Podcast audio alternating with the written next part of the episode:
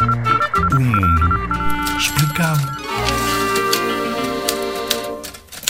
Há tradições muito curiosas no Natal. Por exemplo, na ceia é costume na Noruega esconder as vassouras. Segundo a tradição, se deixas as vassouras à vista, as bruxas, assim como outros espíritos malignos, podem roubá-las e fugir. Na Bulgária, depois da ceia de Natal, há o costume de deixar os restos das comidas em cima da mesa até manhã seguinte. Porquê? Perguntas tu, para alimentar os fantasmas dos familiares e amigos falecidos. Esta é uma tradição de Natal comum de outros países, como a Estónia e a Lituânia também.